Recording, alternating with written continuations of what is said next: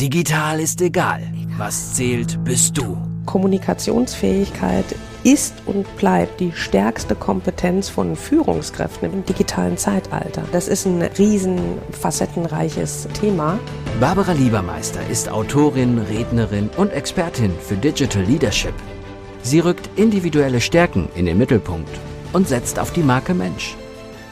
Barbara Liebermeister geht die Herausforderung der Führungskräfte im digitalen Zeitalter an als Leiterin des Instituts für Führungskultur, als Wirtschaftswissenschaftlerin, als Mensch. Letzten Endes steht über allem die Beziehung zwischen Menschen. Digital ist egal. Was zählt, bist du. Herzlich willkommen zu einer neuen Podcast-Folge. Digital ist egal. Was zählt, bist du. Heute in Aufnahme auf der schönen Insel Mallorca in Spanien. Mir gegenüber wieder ein super spannender Interviewpartner. Alexander Jolich, herzlich willkommen. Hallo. Hallo. Hallo auch unseren Hörerinnen auch und Hörern. Ja, das muss, da muss ich mich erstmal dran gewöhnen, weil wir sitzen hier so nett nebeneinander und äh, hier ist weit und breit keiner, aber ich werde mich schon dran gewöhnen. ja, wir führen jetzt ein schönes Gespräch ja. und haben ja so einiges in petto jetzt, äh, weil viele der Pre-Millennials kennen dich als Bewohner eines der ersten Big Brother-Formate und sogar als Schlager- und Filmstar. Und wie komme ich jetzt, der ich mich mit Führung, Führung im digitalen Zeitalter beschäftige, dazu, mit dir ein Gespräch zu führen, weil mich ja etwas angefixt hat. Ich habe direkt über die digitalen Kanäle gesehen, diesen Sommer. Du bist jetzt Markenbotschafter von BMW. Und die wenigsten wissen allerdings, dass du als Diplomatensohn einen internationalen Background hast und deine Jugend in den unterschiedlichsten Ländern verbracht hast. Du warst unter anderem Drucker und warst über 17 Jahre lang ein erfolgreicher Gastronom in Bonn. Und heute lebst du mit deiner Familie auf Mallorca. Ja. Deine Leidenschaft, und da hatten wir uns auch mal kennengelernt, für den Motorsport hat dich zu Suzuki geführt, wo du federführend den Suzuki Club aufgebaut hast und seit Sommer 21 jetzt, wie ich schon sagte, eingangs Markenbotschafter für BMW.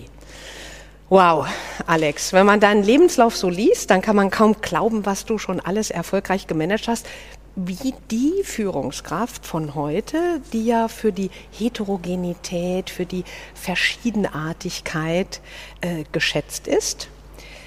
Wie haben dich deine ersten Jahre geprägt, in denen du so oft Land und die Schule wechseln musstest und immer wieder neue Freundschaften knüpfen musstest? Ja, wie kann man das beschreiben? Also in erster Linie war es ja so, dass ich nach meinem nach vier Wochen, also vier Wochen nach meiner Geburt, nach äh, Pakistan kam und dort anderthalb, fast zwei Jahre gelebt habe mit meiner Mutter, meinem Vater und meiner Großmutter in natürlich einer ähm, Enklave. Das war so unser deutsches Revier. Und da war mit Schule nichts. Dann ging es nach Brasilien und da bin ich dann auch in die Vorschule gekommen. Da kam mein Bruder auf die Welt. Da habe ich mit unserem Kindermädchen immer am Strand gesessen, habe im Sand gespielt, am Meer. Und ähm, dann ging es nach Spanien und auch da wieder, da war die eigentliche Hauptbeziehung immer mein Bruder, das war auch immer Jahre später so, äh, auch als ich älter war, wenn mein Bruder dann irgendwann mal irgendwie ins Schullandheim musste, habe ich geweint, weil mein Bruder weg war, auch wenn er mir mal hin und wieder den Rücken gebissen hat oder auch immer solche sonstige Dinge getan hat. Die Bezugsperson so, war das weg, war, ja? Ja, das mhm. war mein Bruder eher als meine Mutter. Also meine Mutter natürlich logischerweise auch, aber mein Vater war eben als Diplomat immer viel unterwegs war es eigentlich die Bezugsperson immer mein Bruder. Mhm. So, und das war eben mein Leben lang dann auch. Und den habe ich später, weil ich älter war, auch immer überall mitgenommen. Mhm. Mhm. War der, der Bruder fast als Art Führungskraft für dich, als Orientierung in der Brandung, ja? Äh, nein, der war nicht die Führungskraft. Die Führungskraft war dann eher ich und er war, er war mein Begleiter sozusagen. Ähm, er hat immer schön auf mich aufgepasst, insofern, dass ich eben keinen Quatsch gemacht habe. Ah, okay. Ja, ich musste ja meinem kleinen Bruder immer irgendwie zeigen, äh, dass man auch, ähm, na gut, mal eine Liane raucht oder sowas. Aber, äh, aber ansonsten haben wir eigentlich relativ zurückhaltend gelebt mit ein paar Freunden, engen Freunden und äh, das war eigentlich immer aber eine Gemeinschaft. Mhm. Also es ist nicht so, äh, dass du was vermisst hast in der Familie, weil du dann so mit deinem Bruder eng, Vater fiel weg ja. und es hat die Führungsperson gefehlt? Nö, sagst du so nicht. Die Führungsperson war eher dann meine Mutter.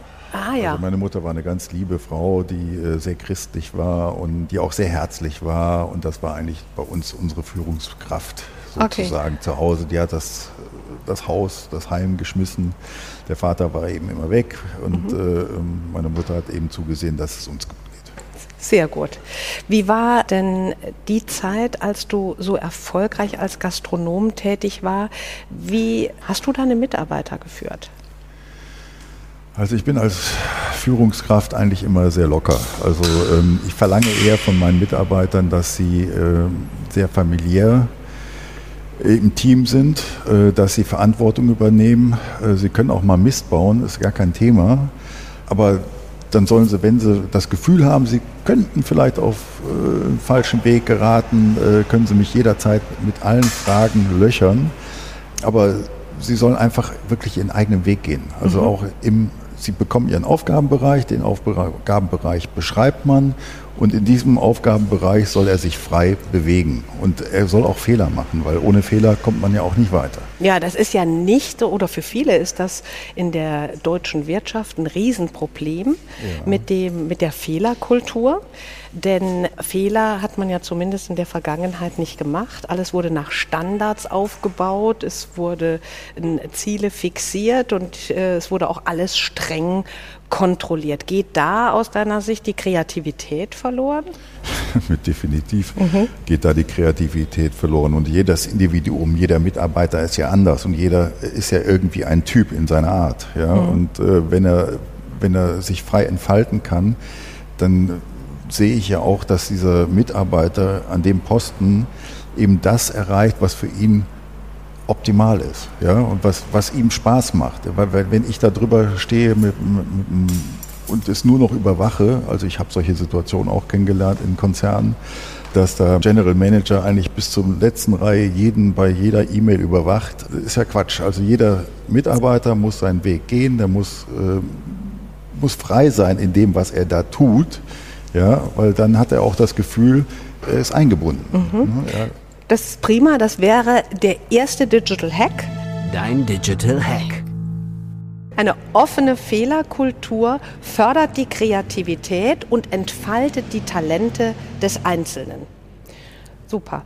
Würdest du denn äh, heute, wo wir alle, wir haben das jetzt ein anderthalbes Jahr mitgemacht mit dieser Pandemie und äh, wo viele, viele Mitarbeiter mit den Unternehmen, mit denen ich zusammenarbeite, werden digital geführt, haben ein halbes Jahr, ein Jahr manche nicht mehr Kollegen gesehen. Was wäre denn so aus dem Bauch dein Erfolgsrezept? Wie würdest du die denn führen, wenn es jetzt Pandemie wäre und du kommst ja aus der Gastronomie, da hast du die sehr lose geführt, aber was wäre für dich ein loses Führen oder was ich herausgehört habe, diese Vertrauenskultur, wie würdest du die heute fördern? Hm.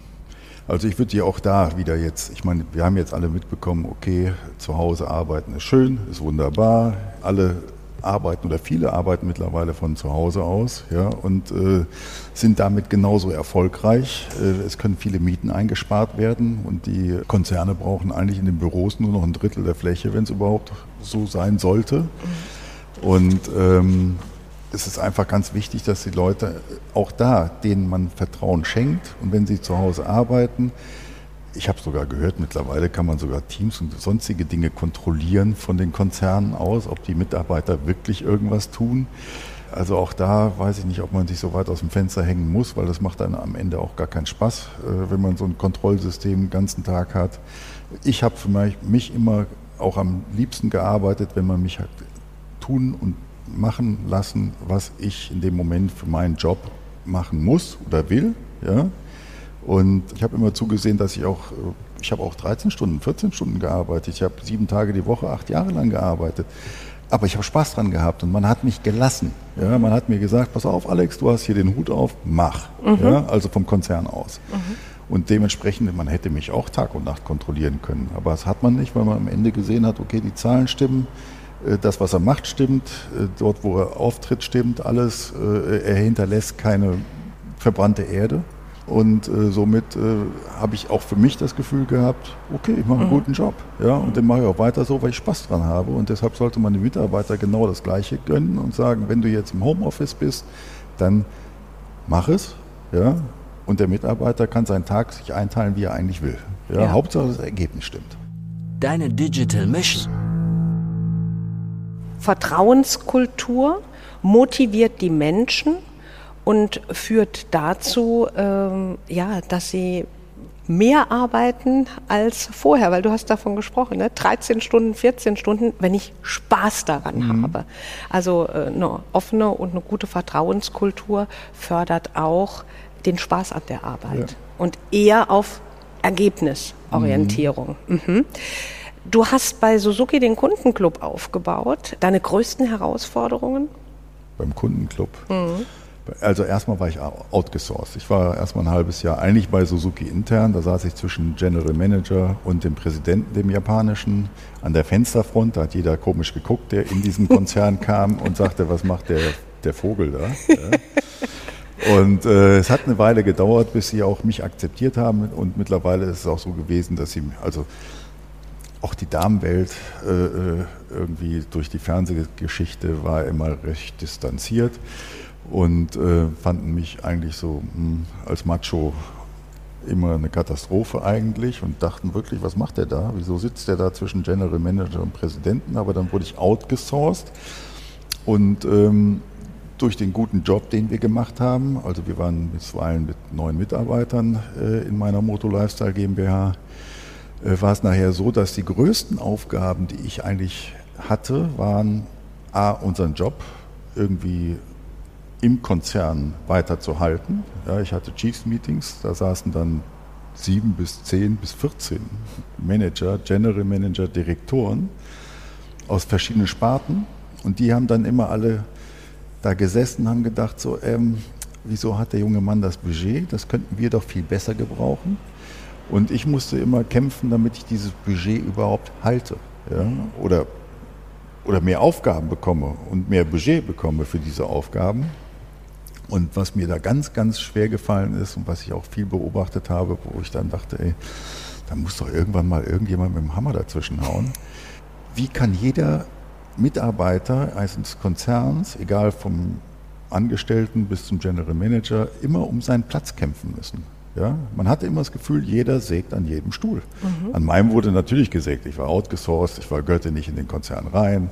Den kann man ganz schnell mal äh, entsorgen, hat haben viele gedacht. Ich habe es immerhin, äh, wie viel? Ähm, sechs Präsidenten und sieben General Manager überlebt im Konzern. Da kam sogar ein Händler auf mich zu und sagten, ey Jolik, das hätte man von dir nie gedacht. Ja, ja sorry. ich bin immer noch da. Ich arbeite immer noch für den Laden und alles ist gut. Vielleicht gerade weil du outgesourced warst und ähm, diese ganze Politik nicht mitspielen musstest, wie das nee, häufig bei Konzernen so ist. Nee, ich glaube, das weil ich so war, wie ich war. Also ich habe auch, äh, ich war auch unangenehm, obwohl ich outgesourced war, mhm. habe ich auch äh, viele Dinge, die auf den Tisch kamen, entsprechend äh, beantwortet. Auch manchmal manchen Manager gesagt, so, pff, das sehe ich nicht so. Mhm. Ja, das mhm. ist eigentlich die falsche Richtung, die du gerade einschlägst. Und das wurde dann auch nachher auch entsprechend honoriert. Der Manager hatte natürlich keinen Spaß dran. Aber ähm, ich, wichtig ist auch, man muss seine Meinung sagen, ganz klar. Und das habe ich auch immer gemacht. Und äh, man muss sich auch mal hin und wieder zurückhalten. Die gesunde Balance ist dann genau. wichtig. Ja, was ähm, jetzt bist du Markenbotschafter bei BMW. Jetzt fragen sich mit Sicherheit einige unserer Hörerinnen und Hörer, was macht man denn so als Markenbotschafter? Also erstmal zur Marke BMW bin ich erstmal schon vor vielen Jahren gekommen. Ich habe mhm. eine BMW in Südafrika stehen, die habe ich von meinem Onkel. Und äh, mit der bin ich in Kapstadt immer rumgefahren und äh, im Geheimen natürlich. Als Markenbotschafter ist man eigentlich eher, also ich bin im Punkto Social Media für BMW natürlich unterwegs. Äh, ich mache auch Events mit BMW zusammen. Ich war jetzt in Portugal zehn Tage. Da sind aus aller Welt Menschen eingeladen worden, BMW-affine mhm. oder auch Fremdmagen-affine, aber sehr bekannte Menschen.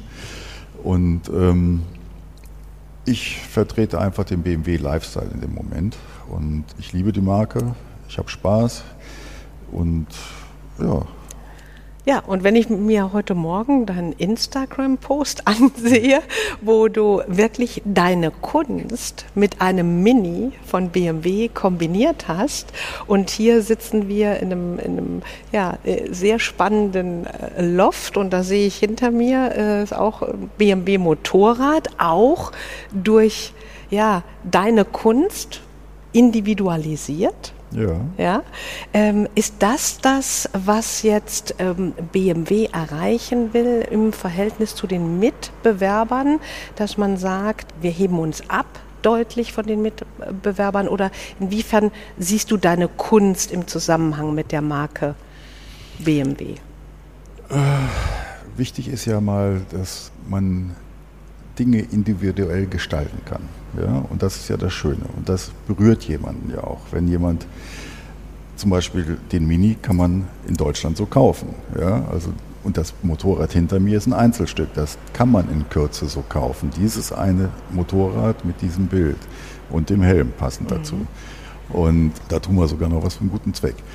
Wichtig ist, dass ich den Menschen ein Lächeln ins Gesicht bringe. Ja? Also, also Emotionen. Emotionen. Mhm. Und ähm, bei dem Motorrad war es bei mir so, dass ich am Anfang wirklich ein bisschen Angst davor hatte. Äh, natürlich auch bei der Mini, aber bei Mini habe ich so im Kopf schon ungefähr gewusst, was ich da habe und was da das Ergebnis ist. Bei dem Motorrad hatte ich so gar keine Ahnung, was das mhm. Ergebnis ist, weil ich bekam ein Motorrad in drei, vier verschiedenen Farben und hatte noch gar kein Bild dazu. So, dann habe ich mir gedacht, okay, jetzt muss ich mir erstmal überlegen, was mache ich, was kann passen ja, und dann habe ich dieses Bild gemalt und habe das Bild jetzt auch auf das Motorrad gebracht und äh, äh, Mandelblüte, ob Kirschblüte, wie auch immer. Ja. und jetzt das erste Ergebnis zeigt mir, es ist super, weil jeder, der dieses Bild sieht, also mhm. sagt, diese Kombination, ja. es ist einzigartig, ja. es ist, treibt ihnen ein Lächeln ins Gesicht, sie haben Spaß, es freut sie boah, Alex, das haben wir nie erwartet. Ja? Mhm. Und äh, selbst die eingefleischten BMW-Marketing-Leute sind begeistert. Mhm. So, und was kann mir Besseres passieren in dem Moment, ja. als dass ich irgendwas produziere, was den Leuten gefällt und was ihnen ein Lachen ins Gesicht treibt. Ja, und Emotionen, Emotionen dann genau. tatsächlich genau. freisetzt, ja. ne? weil äh, das viele, wenn wir mit Markenexperten auch ähm, sprechen, sagen ja, eine Marke muss Emotionen freisetzen. Und ist es auch so, dass man sich als Marke aus deiner Sicht immer wieder neu erfinden sollte? Eine oder Marke, überprüfen sollte? Eine Marke muss ich, äh, ich meine, gerade jetzt im digitalen Zeitalter äh, geht die ticken die Uhren so schnell, mhm. da muss die Marke auch am Ball bleiben. Also die muss sich auch immer wieder neu erfinden. Ja? Also äh, du kannst nicht stehen bleiben. Gerade jetzt in dieser Zeit, wenn du wer, wer, wer stehen bleibt, der rostet. Mhm. Der Wie man an deinem Lebenslauf ja aussieht. Ja, ne? das ist auch Vom so. Drucker zum Gastronom ja. über dann auch schon Erfahrung in Fernsehen gesammelt, aber du bleibst auch nicht stehen. Dann bist du Markenbotschafter von BMW. Inwiefern sollten denn aus deiner Sicht heute Führungskräfte starke Marken sein? Es kommt darauf an, was die Führungskräfte machen. Also wenn die mhm. ihre eigene Marke haben, dann sollten sie mit ihrem Gesicht ihre eigene Marke bewerben. Mhm. Wenn Sie Ihre eigene Marke haben, aber sich nicht trauen oder nicht unbedingt irgendwie in, in in den Vordergrund gehen wollen, dann sollen sie jemand anders dahinstellen. Dann ist es nicht glaubwürdig. Also dann, eine Marke muss glaubwürdig sein. Ja, aber ja. nee, aber wichtig ist auch, ich habe das auch miterlebt, äh, da sollte plötzlich General Manager XY eine Marke werden. Da habe ich gesagt, ey, nein, ja, das darfst du nicht. Ne? Mhm. Also du vertrittst ja als General Manager eine Marke, das ist klar. Aber äh, äh, als Social Media Ikone äh, bist du fehl am Platz. Also wenn du, es kommt immer darauf an, was du eben machst. Und, und du musst eben als ähm, Gesicht mhm. einer Marke, wenn das wirklich deine eigene Marke ist, wenn das nicht ein Konzern ist, der jetzt, was weiß ich, Chemie oder sonstige Dinge macht, also äh, Öl oder Benzin oder was weiß ich was, da musst du natürlich kein Gesicht vorne ran. Aber wenn du zum Beispiel Beauty-Produkte nimmst, mhm. dann ist das nicht schlecht, wenn du als Eigentümer auch deine eigene Marke vertrittst. Aber es kommt ja auch darauf an, ähm, für welche Werte ich stehe. Also es geht ja nicht nur im Gesicht, im visuellen, sondern auch, es geht ja auch um Werte, die ich vertrete. Ich habe letztens äh, zum Beispiel einen Vorstand von einem Konzern mir angeguckt, die einzelnen Vorstandsmitglieder und siehe da, der Konzern sagte zwar, sie gehen mit der Zeit, ja, haben sich als wahnsinnig digitalen, modernen wahrgenommen, aber jedes Vorstandsmitglied hat äh, ja im Prinzip nur gecovert. Und man hat richtig gemerkt, sie leben gar nicht Social Media, nur weil man es jetzt halt eben macht, müssen wir als Vorstandsmitglieder auch irgendwie, und die Betonung ja, liegt ja auf irgendwie, äh, da vertreten sein in Social Media. Und das merkt man, weil es ist unecht. Und das ja. ist für mich so das Erste nicht nur, dass eine Marke Emotionen verbindet. Jetzt sagen mit Sicherheit die einen oder anderen Führungskraft, wie soll ich denn Emotionen verbinden? Ja, auch, dass man sich als Mensch zeigt in Social oder Media. Als Typ. Oder ja. als Typ. So, genau. Man muss ein Typ sein, um das mhm. zu machen. Man muss seinen eigenen, also wenn ich nicht kein Typ bin, ja, also mhm. wenn ich jetzt ein äh, Manager bin, der 0815 meinen Job mache und sonst keine Ecken und Kanten habe im Leben oder keine Bedürfnisse, keine Emotionen oder äh, keine Hobbys, die ich lebe. Mhm. Ja, und äh, äh du musst einfach auch als Typ, kannst du als Typ Social Media machen in dem Moment, aber wenn du jetzt einfach nur ein dir irgendetwas anhaftest, mit dem das du, das vergessen. sieht nee, aufgesetzt das aus und es ist nicht glaubwürdig. Das mhm. ist nicht glaubwürdig, funktioniert nicht. Du musst einfach auch wirklich zu dem stehen, was du machst. Mhm. So du musst zu dem stehen, was du machst. Das finde ich eine ein wunderschöne Klammer, weil man das über jede Marke, jede erfolgreiche Marke ja als Klammer sehen kann. Mhm überlege, was sind deine Stärken, was sind deine Talente und wie kann ich die in Social Media übersetzen. Ich glaube, da kann man nicht äh, schiefgehen. Das Schlimmste ist immer, wenn man etwas aufgesetzt hat und etwas künstlich herzaubert, weil das ist ja das, was wir an Führungskräfte auch nicht mögen. Walk your talk, sagt man ja so schön. Also wenn ich heute etwas verspreche als Führungskraft, aber ich lebe es nicht äh, im täglichen und dann werde ich unglaubwürdig. Und dann folgen mir auch die Menschen nicht. Ja? Ganz schlecht. Was ja ganz wichtig ist, und das habe ich auch über viele Jahre immer so gehalten, ist auch, was meine Mitarbeiter angeht. Ich habe Interesse an meinen Mitarbeitern, an dem Leben meiner Mitarbeiter. An den Menschen, ne? An den Menschen, mhm. an den Problemen, die meine Mitarbeiter haben. Und ich habe auch oft genug meinen Mitarbeitern immer eine helfende Hand gegeben, mhm. wenn sie Probleme hatten. Und das hat die Beziehung eben auch von uns immer äh, gefestigt. Ja? Und ganz wichtig ist auch jetzt in diesem Zeitalter des Covid, mhm. äh, wenn die Mitarbeiter zu Hause sitzen und äh, vereinsamen zum Teil ja auch, weil sie keine Familien haben, weil sie keine Freunde oder äh, im Haus haben oder Freundinnen, dass man sie irgendwie abholt. Mhm. Ja? Also immer irgendwie für seine Mitarbeiter auch menschlich da zu sein. Ja, und das heißt natürlich auch, das Private und das Berufliche läuft mittlerweile sowieso ineinander. Ja. Und insofern, äh, dass man doch auch Anteil an dem Leben des anderen ja, wir, also ganz wichtig war bei mir auch immer früher, wenn wir abends Feierabend gemacht haben, sind wir, wir haben zum Beispiel immer montags unser gemeinschaftliches Meeting beim Kaffee gemacht und haben immer ganz entspannt gesprochen, was, wie war das Wochenende, was haben wir diese Woche vor, wo geht die Reise hin. Und das aber recht, recht kurz, ja. Mhm. Und dann eben abends immer noch irgendwann hingegangen und hat gesagt, oh, wenn, wenn, du siehst nicht gut aus, was hast du? Mhm. Gibt es ein Problem? Mhm. Das kann man ja auch digital machen. Und dann einfach die Leute auch da abzuholen, die Mitarbeiter, damit sie sich wohlfühlen. Ne? Oder mhm. welche Träume hast du als Mitarbeiter?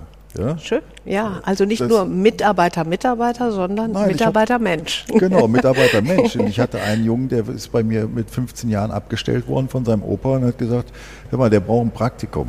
Da habe ich gesagt, ja, gar kein Thema. Einfach mir den kleinen Hosenscheißer nenne ich hier nur noch.